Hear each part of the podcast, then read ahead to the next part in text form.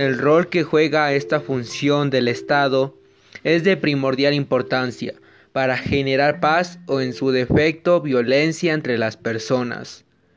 Por consiguiente, las acciones deben ser siempre de manera independiente sin que exista influencia alguna de otra función en sus resoluciones, valorando las leyes vigentes de forma objetiva para evitar al máximo todo tipo de subjetividad.